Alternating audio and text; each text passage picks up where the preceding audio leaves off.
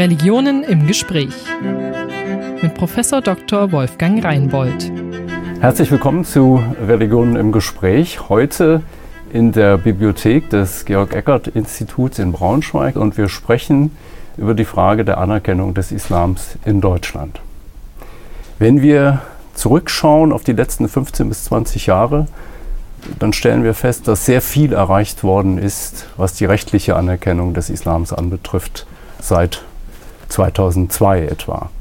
Es gab Verhandlungen über Staatsverträge, es gab Staatsverträge, es gab islamische Gefängnisseelsorge, die islamische Theologie an den Universitäten wurde eingerichtet und islamischer Schulunterricht, um nur die wesentlichen Punkte zu nennen. Heute, seit zwei, drei Jahren, sehen wir überall eine große Krise. Der DITIB-Bundesverband in Köln wird seit Monaten sehr stark kritisiert. In Niedersachsen hat man die Verhandlungen über den Staatsvertrag abgebrochen. Und kürzlich gab es ein Urteil des Oberverwaltungsgerichts Münster, wonach der Zentralrat und der Islamrat, also zwei der großen Bundesverbände, keine Religionsgemeinschaften seien. Also, Krise aller Orten. Wie geht es weiter? Das sind die Fragen, die wir heute stellen wollen. Und ich freue mich, dass wir zu Gast haben Riem Spielhaus. Herzlich willkommen. Danke sehr. Hier in Braunschweig Abteilungsleiterin beim Georg Eckert Institut für internationale Schulbuchforschung und daneben Professorin für Islamwissenschaft an der Universität Göttingen. Mhm. Und ich glaube, das kann man sagen, eine der besten Kennerinnen der muslimischen Szene. Sie haben gerade ein Buch geschrieben, herausgegeben über die muslimische Gemeinschaft in Berlin, wo mhm. alle Moscheen, 100 Moscheen, vorgestellt worden sind mit allen Einzelheiten, kennen die Leute, kennen sich gut aus. Ich stelle mal die ganz allgemeine Frage. Äh, wenn die äh, eingangs gestellte Diagnose so stimmt, was, was ist da schiefgelaufen? Na, nun sind so Krisennarrative ja, ähm, haben ja eine Funktion. Und zwar ähm, äh, Handlungsdruck zu erzeugen, ähm, zum einen und, ähm, und okay. uns eine Problemstellung besonders markant ähm, sichtbar zu machen. Also ist die Krise gar nicht so groß, nun die Frage wie ich wäre, getan habe? Nun die Frage ist immer bei, bei Krisennarrativen ähm, ja. erstmal zu hinterfragen, ob es sich wirklich um eine Krise handelt. Also Krise heißt ja letztlich, dass etwas ähm, aus dem Gleichgewicht äh, geraten könnte. Ja. Und ähm, ich würde das möglicherweise nicht, nicht ganz so, nicht ganz so ähm, pessimistisch sehen. Mhm. Ähm, wir haben eine Situation, in der sich sehr viel verändert. Da würde ich, äh, da würde ich auf jeden Fall mitgehen. Mhm. Mhm. Ähm, auf der einen Seite hat sich ähm, auf der staatlichen Seite einiges äh, bewegt in den letzten Jahren. Sie haben einige Beispiele genannt. Mhm. Ich könnte noch die zum Beispiel ähm, Bestattungsfragen mit hinzufügen. Ja. Zum Beispiel gibt es den ersten ähm, islamischen Friedhof ähm, in Wuppertal. Es gibt eine ganze Reihe von Grabfeldern ja. In vielen Kommunen mittlerweile. Also äh, es wurden auch Gesetze für Friedhöfe oder Bestattung verändert. Also es hat sich wirklich einiges getan was mehr Religionsfreiheit äh, für Musliminnen und Muslime möglich macht, beziehungsweise Religionsfreiheit umfassender ähm, zu leben und, oder eben auch zu sterben möglich macht. Und das sind Dinge, die, über die wir normalerweise nicht reden, weil das völlig geräuschlos läuft und eigentlich alle zufrieden genau, sind. Zum Teil, zum Teil liefen die Dinge wirklich geräuschlos ja. ab. Also wir haben es hier mit richtig komplexen mhm. Dingen zu tun und ähm, das bedeutet, dass viele Menschen lange Zeit aushandeln müssen, wie man mit der deutschen Bürokratie umgeht, ja. Ja. um dann doch eine ganz, ich sag mal, banale Geschichte möglicherweise aus Sicht ähm, jetzt so eines Angehörigen ähm, oder der Öffentlichkeit umzusetzen. Ähm, und das häufig wirklich geräuschlos. Ja. Ähm, an anderen Stellen sozusagen zofft's richtig, ähm, wenn man zum Beispiel auf die Diskussion zum Kopftuch in der Schule schaut oder ähnliches. Ja, also wir haben da so ein bisschen Ungleichgewicht in dem, was eigentlich verändert wird oder verändert werden müsste, ähm, um, äh, um jetzt einfach mal so ein Verfassungsprinzip umzusetzen. Ähm, und dem, was dann in, dem, in den Medien ankommt. Äh, da, mhm. da, da sozusagen, ja, da, da reibt sich's manchmal und ich würde sagen, nicht alles, was heiß diskutiert wird, ist wirklich so schwierig oder kompliziert oder auch gefährlich. Und umgekehrt ähm, äh, laufen manche Dinge geräuschlos ab, ohne dass sie äh, stark Aber es bemerkt gibt doch, werden. Es So. gibt doch eine Krise Das- das- mindestens, wenn das ich auf der ein, das ja? auf der staatlichen Ja. Seite. Ähm, die andere Seite würde ich sagen, also interessant ist ja auch auf der juristischen Seite, dass da nochmal stark drüber diskutiert wurde und im Prinzip auch das geräuschlos relativ ähm, ein Fach umbenannt wurde vom Staatskirchenrecht zum Religionsverfassungsrecht. Ja. Ähm, wir haben eine starke Öffnung ähm, in in der Rechtswissenschaft sehen wir das, ähm, wo sich Juristen mittlerweile, und zwar nicht ausschließlich am Islam abarbeiten, sondern da gibt es viele Mhm. ähm, verschiedene Religionsgemeinschaften, die Anfragen oder auch Klagen bis hin zum Bundesverfassungsgericht Ja, gestellt haben. Die andere. Bahai, die Zeugen Zeugen Jehovas, Jehovas, haben ja. viel größere, fundamentale ähm, äh, Verschiebungen bewirkt als jetzt ähm, islamische Organisationen. So, das, das dahin. Und jetzt, wenn Also wir ich nochmal fasse mal zusammen, Mhm. Vieles, über das wir nicht reden, läuft viel besser, als es normalerweise in der Zeitung steht, weil wir gar nicht drüber reden. Und jetzt, Ich würde, weiß jetzt gar nicht, ob besser, aber es läuft. Es also läuft, Es, es laufen ja. Veränderungen, die kaum bemerkt werden Ja, und ja. kaum diskutiert werden. Ja, Finde ich, so. ist schon mal interessant. So. Und jetzt, so jetzt der starke Blick auf die, äh, auf die islamischen Gemeinden und ihre Organisationen. Und hier, hier sehe ich durchaus große, große Veränderungen. Ähm, wir haben, und wenn wir vielleicht mal nicht auf der oberen Ebene der Verbände anfangen, ähm, wenn wir in die Gemeinden schauen, dann haben wir auch hier tektonische Verschiebungen. Ja? Also wir haben ähm, ähm, mittlerweile äh, die zweite, dritte Generation, die in Deutschland aufgewachsen ist. Ähm, wir hatten etwa um die 2000er sind die ersten in Deutschland geborenen, zur Schule gegangenen zumindest, ähm, Jugendlichen in die Ämter vorgedrungen. So ganz langsam. Mittlerweile sind so die um die 40-Jährigen in Spitzenpositionen angekommen. Also schauen Sie in den Zentralrat, schauen Sie in den Islamrat beispielsweise. Ähm, schauen Sie auch in einige Bereiche der DITIB. Ähm, das heißt, dass äh, hier verortete ähm, junge Musliminnen und Muslime, die eine starke Deutschlandorientiertheit haben, in islamische Organisationen, ähm, in islamischen Organisationen was zu sagen haben. Ja? Ähm, das hat sich in den letzten Jahrzehnten abgespielt und nicht ohne Reibung. Auch vor 20 Jahren nicht ohne Reibung, aber auch jetzt gibt es wieder neue Reibungspunkte. Und wir haben Tat, mittlerweile da die nächste, die nächste Generation, also die jetzt 20-Jährigen, Ja. die fangen auch wieder an, sich zu reiben. Ja, Mhm. und die fordern noch viel stärker eine um Umorientierung oder eine starke Ja. äh, äh, Orientierung auf Deutschland. Oder sie, sie, sie gehen hin und sagen, eure, eure Freitagspredigten sagen uns überhaupt nichts. Eben, und viele steigen aus, Und weil sie viele sagen, steigen es- aus. es und hier, nicht. und das ist jetzt wirklich eine ganz starke Verschiebung, dass wir unter den Jugendlichen der heute, ja, sagen wir mal, 15- bis 30-Jährigen eine ganze Reihe von, und, und zwar wirklich bundesweit, Ja. von Menschen haben, die sagen, ich fühle mich in der Moschee vielleicht maximal noch am Freitag zu Hause, Ja. aber ansonsten betätige ich mich als Muslim, als Muslimin woanders, in zivilgesellschaftlichen Initiativen Mhm. beispielsweise. Und das ist eine Verschiebung. Ähm, ich weiß nicht, ob man die wirklich als Krise bezeichnen muss, weil das gleich eine, eine starke Negativdeutung wäre. Aber auf, also wenn wir das ich- so mhm. breit jetzt mal uns anschauen würden, Ja. ähm, denke ich, ist da eine Situation, die ich eher als eine Situation in Bewegung beschreiben würde, als Ja. unbedingt krisenhaft. Aber wenn, Sie, wenn wir uns jetzt die Auswirkungen dessen auf die islamischen Organisationen ansehen, dann könnte man auf, von der Perspektive möglicherweise das als krisenhaft wahrnehmen. Also mir, mir scheint gerade, wenn Sie auf Niedersachsen schauen, die Verhandlungen äh, um den Staatsvertrag, die ja seit äh, 2005 im Grunde im Blick waren. Ministerpräsident Wulff hatte das schon angeboten und man hat im Grunde bis zum Sommer 16 gedacht, es würde was werden. Jetzt ist alles auf Eis und gestoppt. Also das ist eine große Krise und auch äh, bei den Bundesverbänden, wenn Sie bei DTIP sehen, es gibt ja viele Leute auch in der mittleren Generation, die ihren Abschied erklärt haben, weil sie sagen, es geht so nicht. Und in Niedersachsen haben wir jetzt gerade den, den Rücktritt des kompletten DTIP Landesverbandes erlebt, ebenfalls mit diesem Argument, äh, wir können so nicht weitermachen. Die Verbände äh, sind einfach nicht in der Lage, das zu tun, was sie tun müssten als deutsche, als niedersächsische Verbände. Insofern, das wäre mein, mein Blick auf die politische Ich würde es Ähm, möglicherweise Krise. nicht in der Pauschalität sagen, also Ja. ob das jetzt alle Verbände betrifft, alle, Ähm, ja. bin ich, wäre ich möglicherweise nicht ganz ähm, Mhm.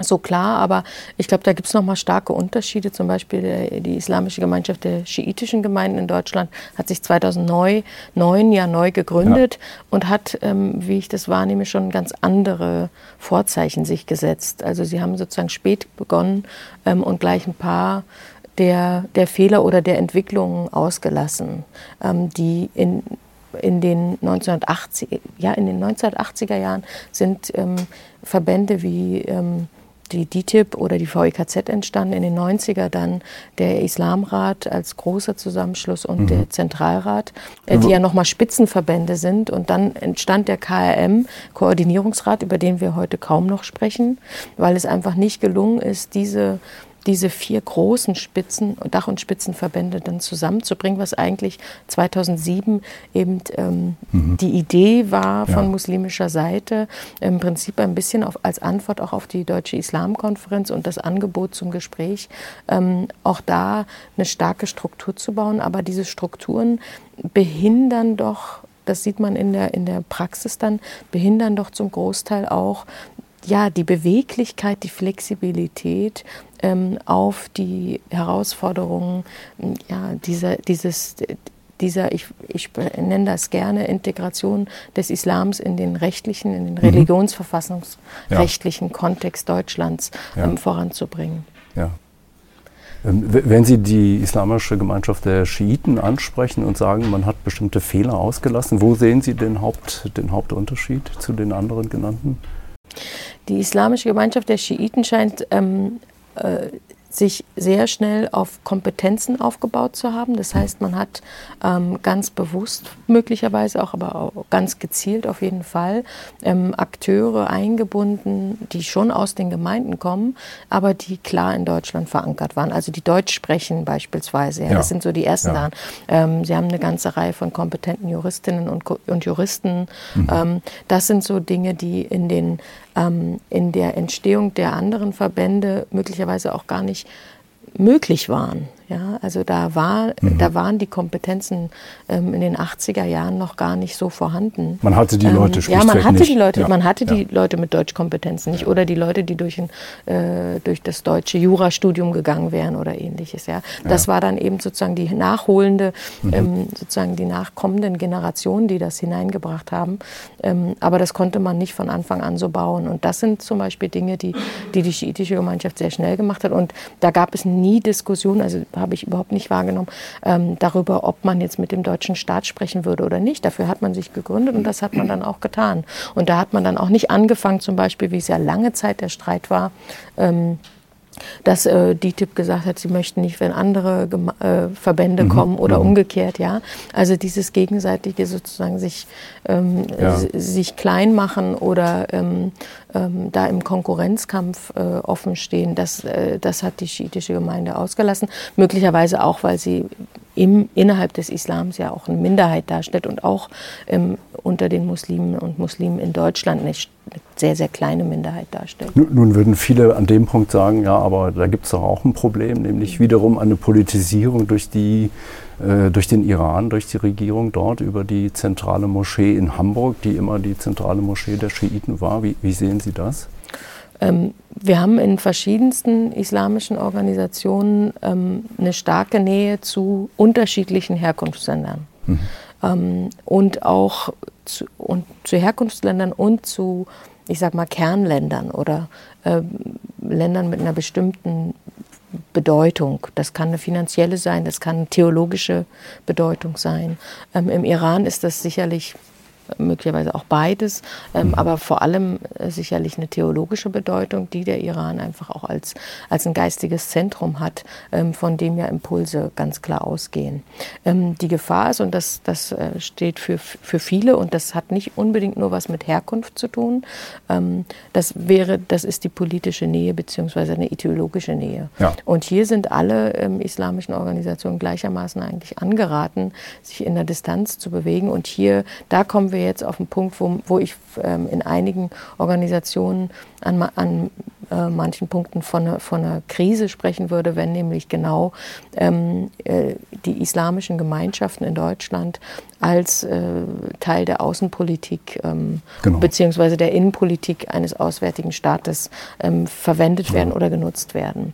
Und, ähm, also etwa bei den anti-israelischen Demonstrationen in Berlin, wo äh, Schiiten aus Hamburg in erster Reihe mitgelaufen sind. Das wäre und, ein äh, Beispiel. Ja. Oder wir sehen das jetzt in Bezug auf, auf die DTIP auch im Kontext ja. ähm, äh, von, von vom Kurdenkonflikt oder, ja. oder auch allein ähm, im Kontext ähm, von, von Wahlkampfdebatten ähm, über Wahlkämpfe in der Türkei. Ja? Da haben wir auch immer wieder ja. dann ein, ein, äh, ja, eine Präsenz, ähm, eine mediale Präsenz dann auch, ähm, die versucht über die islamischen Gemeinschaften im Ausland, das ist in den Niederlanden war das ja äh, auch ein, mhm. ein Thema, mhm. aber dann auch in, in Deutschland und mm, ich sage mal, da, also da sind die, die Politiker nutzt DTIP als Auslandsvertretung genau, des türkischen Staates. Und umgekehrt ähm, kann man es aber auch in den, in den deutschen im deutschen Politikraum sehen, ja. dass dann wiederum die DITIB zurückgenutzt wird, um, äh, um möglicherweise ähm, der türkischen Regierung ein aus, eins auszuwischen. Also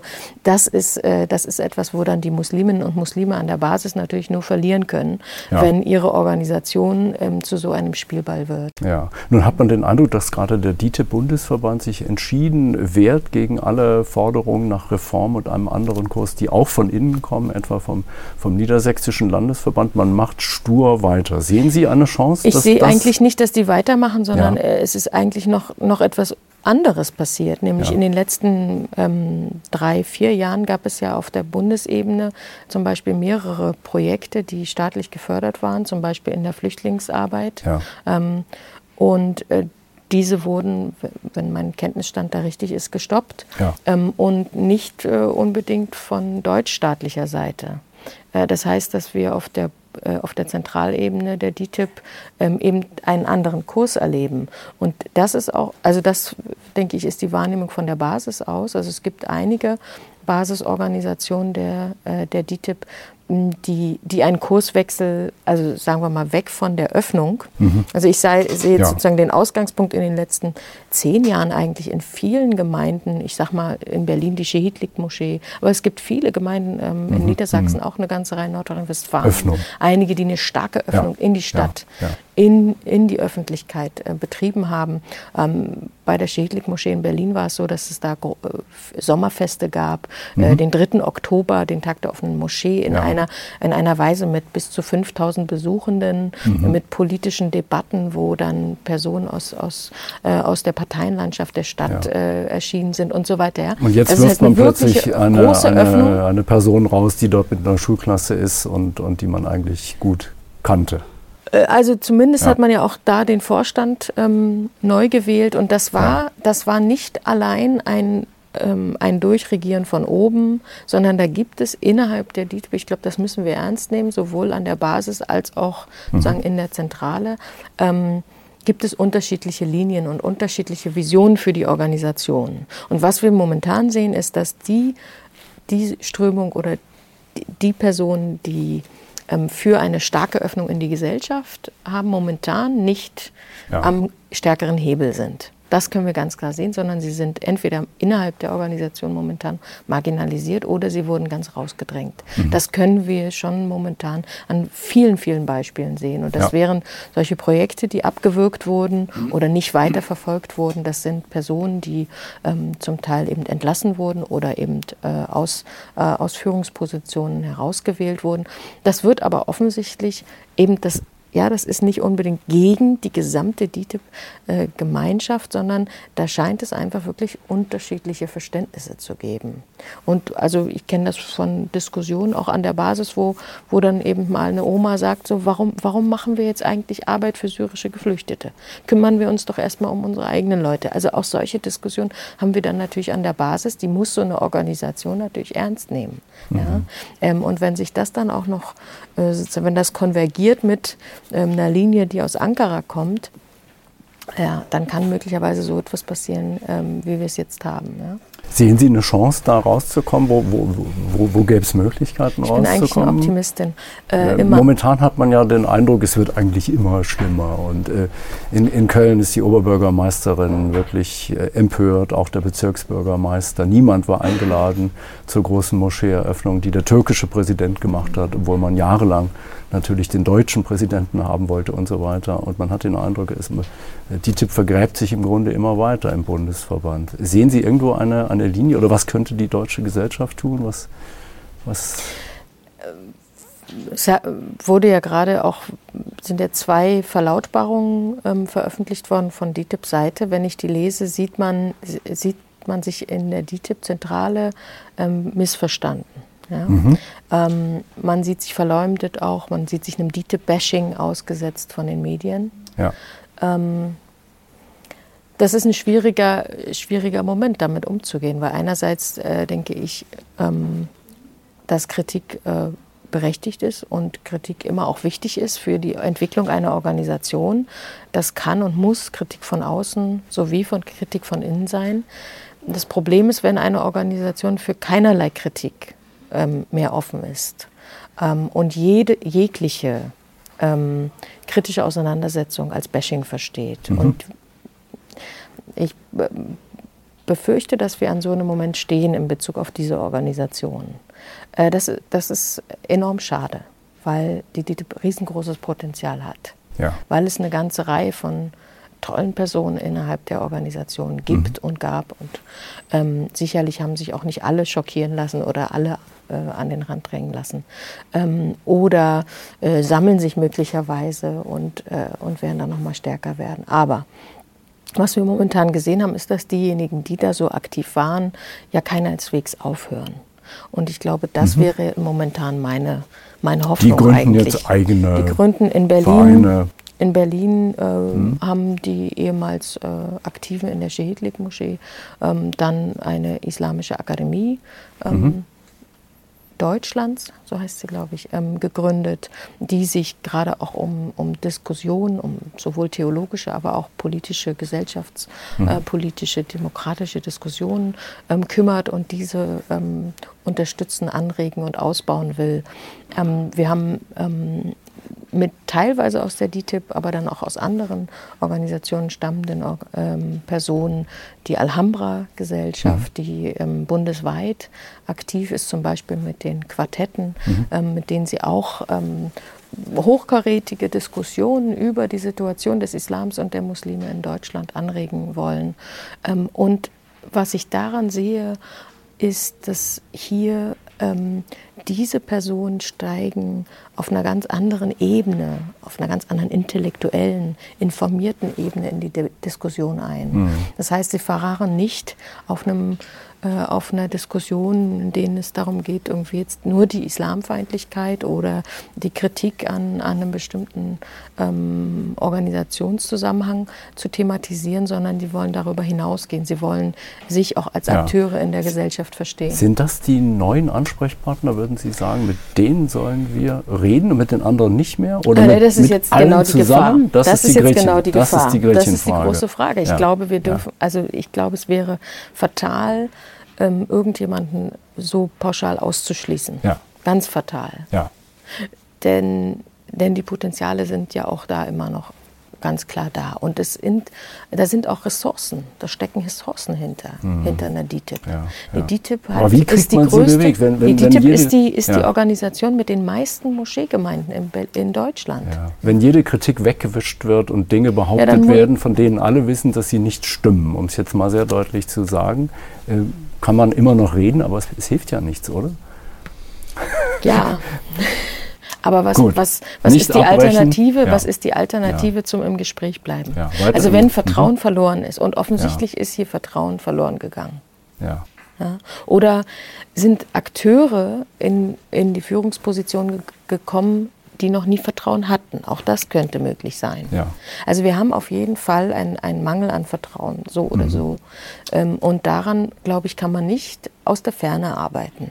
Das ist, denke mhm. ich, das ist denke ich, also ganz, es braucht ganz weitere Gespräche, Dialog, genau. sehr intensiv. Möglicherweise. Äh, und auch Kritik. Genau. Intern mindestens. Ja. Auf jeden Fall. Ich, ich würde denken, die internen Kritiker unterstützen, ist, ist nie falsch. Ja. Ja. Oder sich gerade von denen auch nicht abzuwenden. Ist, ja. Denn um falsch. es zuzuspitzen, diese neuen Organisationen, die Sie erwähnt haben, werden ja etwa aus dem DITIB-Bundesverband und von türkischen Medien massiv angegriffen und, und beschimpft und beleidigt.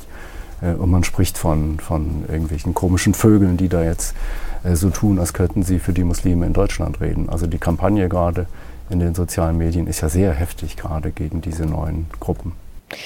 Ja, und ich glaube, genau solchen spalterischen Tendenzen muss man sich wirklich enthalten. Ja. Also sowohl auf der einen als auch ja. auf der anderen Seite. Ähm, aber, mhm. aber wenn man jetzt von staatlicher Seite oder auch von zivilgesellschaftlicher, von, ja. von kirchlicher, von genau. anders, anders religiöser Seite ähm, irgendetwas in diesem Feld erreichen will, äh, denke ich, dann, dann sollte man wirklich im Gespräch bleiben. Und im Gespräch bleiben heißt ja nicht unbedingt zum Beispiel eine finanzielle äh, mhm. Förderung. Ja? Mhm. Also mhm. genau da ist ja auch die Linie, die zum Beispiel DITIB klar gezogen hat. Sie möchte eben auch auf eigene Beine auf eigenen Beinen stehen offensichtlich und nicht sich den Förderinstrumenten aussetzen und den möglichen Kontrollen, ja. die damit auch einhergehen. Ja, ja. Das sind doch klare, das sind ja ganz klare Linien. Das heißt ja aber nicht unbedingt, dass man das Gespräch abbrechen muss oder dass man die Typ jetzt vollkommen absprechen sollte ähm, für einen Teil, einen großen Teil übrigens der Muslime mhm. und auch mhm. vor allem der organisierten Muslime in Deutschland zu sprechen. Und eben wirklich eine, eine Organisation, die die meisten, äh, die, die größte Anzahl von Moscheegemeinden bundesweit und vor allem im ländlichen mhm. Raum ja. ähm, 900 verwaltet. Ist die, ist die offizielle Zahl. Ja. Und, und zum Großteil, und hier ist eine große Herausforderung, zum Großteil gehören diese, diese Immobilien auch dem Bundesverband, ja. beziehungsweise würden bei Auflösung von einzelnen Gemeinden dem zufallen. Das heißt, dass dass hier viele Ressourcen dahinter stecken. Das heißt, dass hier wirklich 40 Jahre Arbeit zum Teil ja, ähm, von Menschen, von, von Gastarbeitern, von ja, ähm, Personen, die sich als Individuen eingesetzt haben für ihre Gemeinden dahinter stehen, mhm. die gespe regelmäßig gespendet haben, die möglicherweise selbst die ja. Elektrik verlegt haben, die die Fliesen gelegt haben, die, ja, ja, die den ja. Teppichboden gekauft und